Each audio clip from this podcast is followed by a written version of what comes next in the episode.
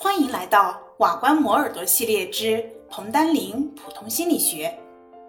磨耳朵系列主要是为了给大家提供一些磨耳朵的教材通读内容，在大家睡前、走路、通勤、运动的时候，通过音频的方式进行内隐学习。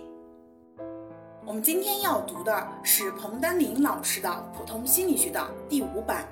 这个版本呢，把内容分成了第一边绪论，第二边人的信息加工，第三边行为调节和控制，第四边人的心理特性，第五边活动与发展。我们今天要读的是第一边的绪论当中的第一章：心理学的研究对象和方法。自古以来呢，人类在探索自然界奥秘的同时，也在不断的探索人类自身的奥秘，特别是心灵的奥秘。例如，人的本性怎样？是性本善还是性本恶？人为万物之灵，和其他动物的区别和联系又是什么呢？人是怎么样去认识世界、进行思考、计划和决策呢？人如何去调节自己的心理活动，进而改变自己的行为呢？人有哪些需要？而这些需要又怎么样去转化为行为的动机，推动我们进行各种各样的活动？人的气质和性格又是怎么样形成的？遗传和环境在个体的心理发展当中起到了什么样的作用？等等一系列的问题。我们采用科学的方法对这些问题进行研究，就形成了一门独立的学科——心理学。这是一门探索心灵奥秘的学科。当你第一次接触这门学科的时候，你首先想到的问题可能是：心理学研究什么呢？呃，以及我如何进行研究呢？这门学科和相邻的其他学科有什么联系和区别呢？它对个人、社会有什么意义呢？等等的一系列的问题。那么在这一章当中，我们将简要回答这些问题。首先，介绍心理学的研究对象、任务和方法。心理学有哪一些重要的研究领域？这些研究在理论和实践上有什么意义？心理学又采用了哪一些科学的方法进行研究，进而能有效的去揭示心灵的奥秘？那心理学又有哪一些可供选择的职业？我如何去做一名心理学家？心理学家应该遵守哪一些职业道德呢？其次，我们还会介绍心理学的过去和现在，也就是说，现代心理学它产生的是什么样子的历史背景？近代的哲学和实验生理学对心理学有哪一些影响？心理学有哪一些主要的流派？以及我们当代心理学它有哪一些研究取向？最后，我们介绍中国心理学的发展道路，心理学在当今中国社会当中的作用和地位。我们希望通过这些介绍，能够帮助你更好、更快的。走进心理学的科学殿堂，为你进一步的学习、研究和未来的职业生涯打下坚实的基础。第一节，心理学的研究对象，在我们周围的环境当中，有各种各样的现象，如日月星辰、山川河流、飞禽走兽、风土人情等等一系列的，它们有的属于自然现象。有的属于社会现象，这些现象分别由不同的学科进行研究，构成了人类不同的知识领域。人的心理现象是自然界较为复杂和奇妙的一种现象，人眼可以看到五彩缤纷的世界，人的耳朵可以聆听旋律优美的钢琴协奏曲，人的大脑。可以存储异常丰富的知识，时过境迁还能够记忆犹存。人有万物之灵的智慧，人也能运用自己的思维去探索自然和社会的奥秘，用语言交流思想和情感。人还有七情六欲，能通过活动去满足自己的各种需要，并且在周围环境当中留下自己意志的印记。总之，我们人类获得的关于自然和社会方面的各种知识，在认识世界、改造世界方面所取得的一切成就，就是和我心理的存在和发展分不开的。心理学是研究心理现象的科学，它以自己特有的研究对象与其他的学科区别开来了。心理学既研究动物的心理。也研究人的心理，而以人的心理现象为主要的研究对象。下面呢，就心理学的研究对象从几个方面我们进行阐述。一、个体心理，人他是作为个体而存在的，个人所具有的心理现象，我们称之为个体心理。个体心理异常复杂，概括起来可以分为认知。动机、情绪、能力和人格三个方面。我们先来看第一个，认知。认知说的是人获得知识和应用知识的过程，或信息加工的过程。这是人的最基本的心理过程，它包括了感觉、知觉、记忆、思维和语言等等的。人接受外界输入的信息，并将这些信息经过神经系统的加工处理，转换成内在的心理活动，进而支配人的行为。这个过程就是信息加工的过程，也就是认知过程。人获得知识或应用知识的过程，开始于感觉和知觉。感觉是对事物。个别属性和特性的认识，比如说，我能够感觉到颜色、明暗、声调、香臭、粗细、软硬等等；而知觉是对事物的整体及其之间的联系的认识。人通过感知觉所获得的知识经验，在刺激物停止作用后。并没有马上消失，还被保留在人脑当中，并在需要的时候能再现出来。这种累积和保存个体经验的心理过程，我们把它叫做记忆。人不仅能够直接感知个别具体的事物，认识事物的表面联系。还能运用人脑中已有的知识和经验，去间接的、概括的认识事物，去揭示事物的本质及其内在的联系和规律，形成对事物的概念，进行推理和判断，去解决面临的一系列的问题。这就是思维。人还能利用语言，把自己认识活动的成果与别人进行交流，接受别人的经验，传达自己的感情，这就是语言活动。语言在人类生活中具有巨大的作用，是人类所有发明当中最伟大的发明。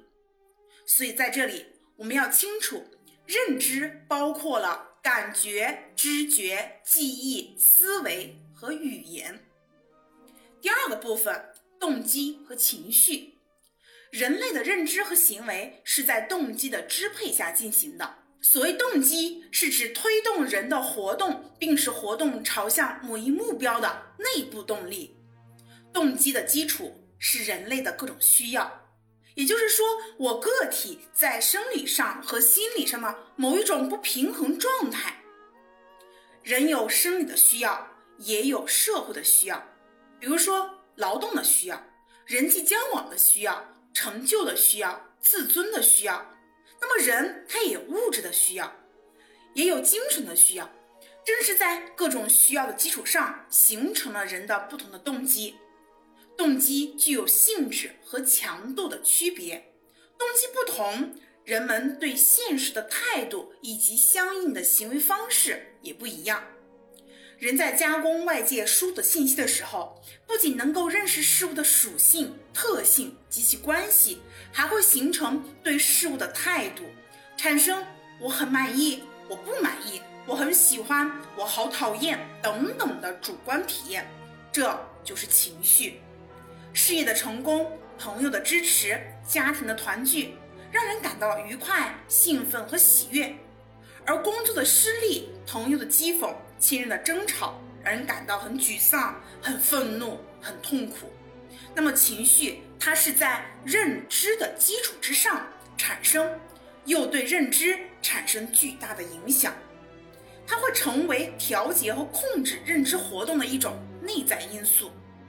积极的情绪能够激发我们认识事物的积极性，让我们锐意进取；相反，消极的情绪会让我们消沉、沮丧，会让我们很窒息，让我们的认识跟创造的热情也没有了。严重的时候会危害我们的身心健康，让我们厌世。讨厌这个世界，甚至会夺去我们的生命。人他不仅能够认识世界，对事物产生肯定或者否定的情绪，而且能在自己的活动当中有目的、有计划的去改造世界。这种自觉的能动性，就是我们人跟动物的本质区别。心理学把这种自觉性的确定目的，并为实现目的而自觉支配和调节行为的心理过程，叫做意志。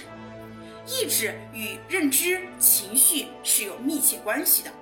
人对自己行为的自觉调节和控制，是根据自己的认识和情绪来实现的。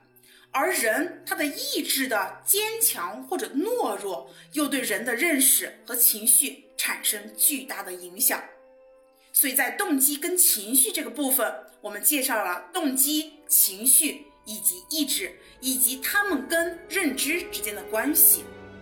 第三个就是能力和人格。人在获得和应用知识的过程当中，或者说啊，我们在信息加工过程当中，还会形成各种各样的心理特性，显示出我跟他人之间的心理差异。人的心理特性有的时候是暂时的、偶然出现的，但有一些呢又是稳固的、经常出现的。这些稳固而经常出现的心理特性，我们就把它叫做个性心理的特性或个性。心理特性包括了能力和人格两个方面。正是这些心理特性。使一个个个体的心理活动与另一个个体的心理活动彼此区别开来了。总之，一认知，二动机和情绪，三能力和人格是个体心理现象的三个重要方面，是心理学的主要研究对象。这三个方面不是割裂的，而是相互联系、相互依存的。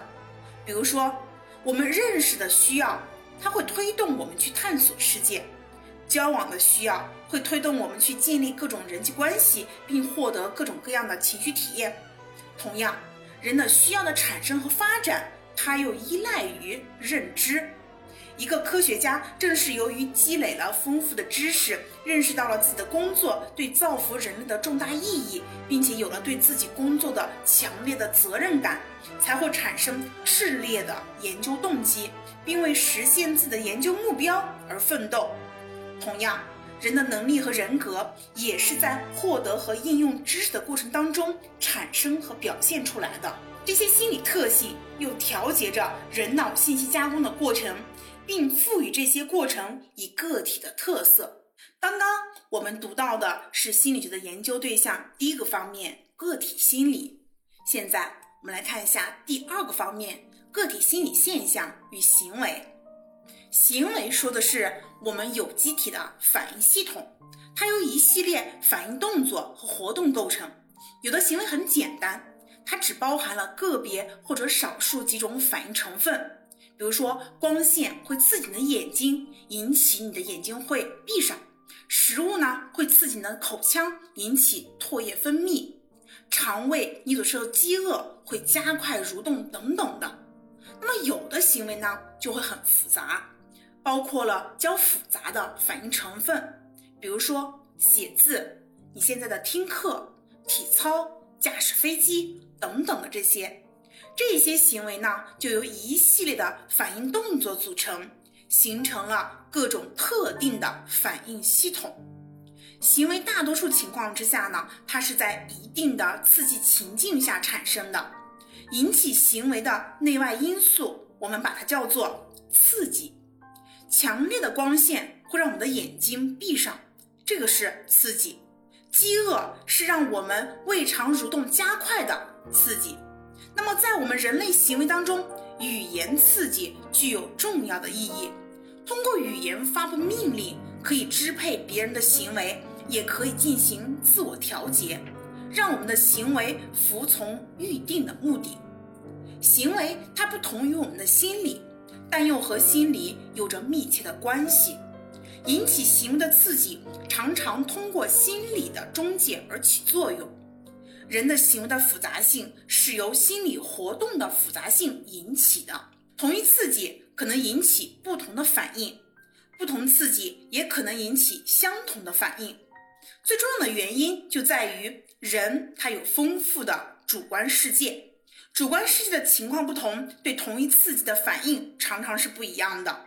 俗话说：“饿时吃糠甜如蜜，饱时吃蜜蜜不甜。”有机体的内部状态不一样，对同一事物的反应可能也会不一样。因此，我们不理解人的内部心理过程，就难以理解他的外部行为反应。心理支配行为，又通过行为表现出来。心理现象是一种主观的精神现象，或是一个黑箱子，它看不见、摸不着，没有重量、大小和体积，而行为却具有显露在外的特点。它可以用客观的方法进行测量，比如说，我们可以用摄像机拍摄体操队员的精彩表演，用计时器记录工人的动作反应时。用智力量表去测量儿童智力的高低，等等的这一系列都是可以用客观的方法进行测量的外在行为。由于行为它能够显示人的心理活动，因此我们可以通过观察和分析行为来客观的研究人的心理活动。也就是说，我们可以打开这个黑箱子了。从外部行为去推测内部的心理过程，是我们心理学研究的一条基本法则。在这个意义上，我们常常把心理学叫做研究行为和心理过程的科学，也就是我们通过对行为的客观记录、分析和测量，来揭示人的心理过程的规律。这呢，就是我们心理学的研究对象当中的第二个方面——行为。我们要清楚为什么我们要去研究行为，因为行为跟我们的心理活动，它们之间是有密切的关系的。第三个方面就是个体意识与无意识。人和动物都有心理，但是人的心理不同于低等动物的心理，它具有意识的特点。意识一词呢，有多种含义，比如说我自我感觉到。我能思想，我有知觉的，有意志的，充分了解情况的，清醒的，敏感的，故意的，等等的。由于意识呢极其复杂，因而有人称它为人类最后一个难解的谜。那么，人的意识它是由人的认知、情感、情绪、欲望等等构成的一种丰富而稳定的内在世界。是人们能动的认识世界和改造世界的内部资源，这是人的意识的第一个特点。由于人有意识，因而人就和单纯适应自然界的动物，它有本质的区别。人凭借对事物的本质和规律的认识，不仅能够了解客观事物的现状，而且能够通晓过去和预见未来，这是任何动物所不能及的。人的活动具有明确的目的，能够预先计划达到目的的方法和手段，这是人类意识的另一个特点。换句话说，我人他的意识表现出来的就是我能够计划自己的行动，在实现目的的过程当中，我能够坚定我预定的方向，分析出现的新情况、新问题，将行为的结果与目的进行对照，克服遇到的各种困难和障碍。这就是我另一个特点，意识呢，有时候也叫觉察。人的意识还表现在人能够觉察到外部事物的存在和自己的心理活动，能够把自我与非我、主体与客体区别开来。也就是说，我人他不仅仅能够意识到客体的存在，而且具有自我意识。人不仅能够认识事物，而且能够自觉地了解哪些事物已经被认识了，哪一些事物尚未被认识，能够揭示和掌握认识过程的规律。人不仅有喜怒哀乐等等的情绪，而且知道我为什么会高兴，我为什么会愤怒。我知道怎么样去寻求欢乐而避免烦恼，正是这种自我意识，让我们能够对自己的行为进行自我分析、自我评价、自我调节和控制。像低等生物，它们就没有自我意识，婴儿的自我意识也没有发展起来，因而他们都没有自我分析与自我评价的能力。自我意识是人心理的重要特点，是个体在一定发展阶段上才出现的。它对个体的发展有着重要的意义。与意识有密切关系的一种心理现象就是注意。注意是意识对事物和活动的指向和集中。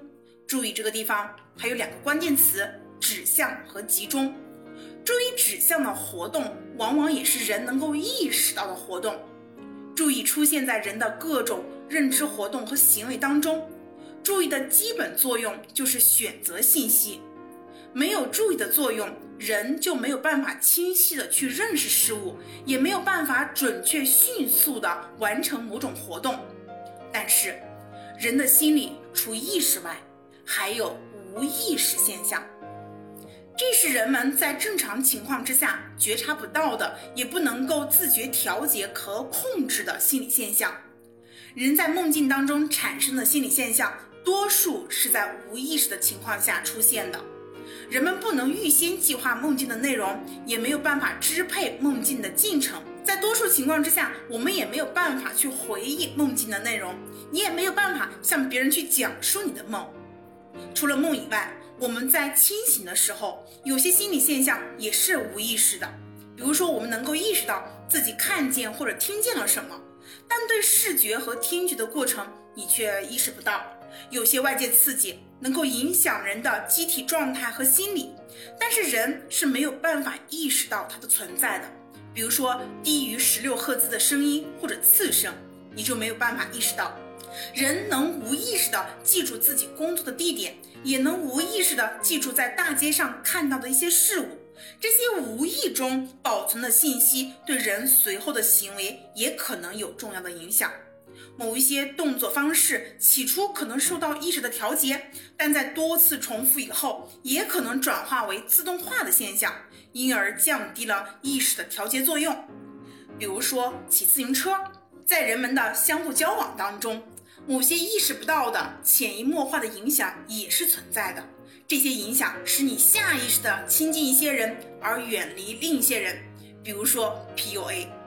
总之，意识它是人的精神生活的重要特征，人的日常生活、学习和工作是在意识的支配下进行的。只有精神错乱、大脑损伤的病人，他们的行为才会失去意识的控制，而完全被无意识的欲望支配。但是无意识现象，它也存在于我们人他的一个正常生活当中，它对人的行为其实也有重要的作用。因此，无意识现象到现在为止也是我们心理学的一个重要研究对象。这就是我们讲到的我们心理学研究对象的第三个方面：人的意识与无意识。在无意识当中，有一个非常重要的心理现象，就是注意。好，接下来我们看第四个研究对象。个体心理与社会心理，前面呢我们讲到的认知、动机和情绪能力和人格，它是存在于个体身上的心理现象，我们称之为个体心理。但是人他是一个社会的实体，人作为社会的成员，总是生活在各种社会群体当中的。那么这个时候，你必然要跟其他人建立各种各样的关系，比如说你有亲属关系。有恋人关系、朋友关系、师生关系、国家关系等等的。那么，由于这些社会关系的客观存在，那么社会心理和行为就随之产生了。在一个社会群体当中，个人扮演的角色可能不同，具有不同的价值观念和态度，存在不同的社会需要、社会规范、社会舆论、社会目的。不同的社会形态呢，也有可能存在着不同的社会心理跟行为，也存在着共同的社会心理和行为。那么，社会心理跟个体心理的关系是什么样子的呢？它是一个共性跟个性的关系。社会心理是在这个社会当中的共同生活环境当中产生的，也是这个社会当中我们个体心理特征的一个典型表现，而不是一个个体心理特征的一个简单总和。社会心理它不能离开个体心理，但它对个体来说，它又是一种重要的社会现实，直接会影响个体心理或个体意识的形成与发展。比如说，当你个体意识到自己与群体的行为规范不一致的时候，很容易发生从众行为，这就是社会群体对个体行为的一个影响。因此呢，社会心理及其个体心理的关系也是心理学重要的研究对象。那么，通过我们刚刚的共读，是不是同学们也能够理解了我们心理学研究对象包括了四个部分？第一个部分个体心理，第二个部分个体心理现象与行为，第三个部分个体意识与无意识，最后是个体心理与社会心理。以上就是我们的第一节内容，心理学的研究对象。恭喜你又听完了一个章节哦。离研究生又近了一步哦。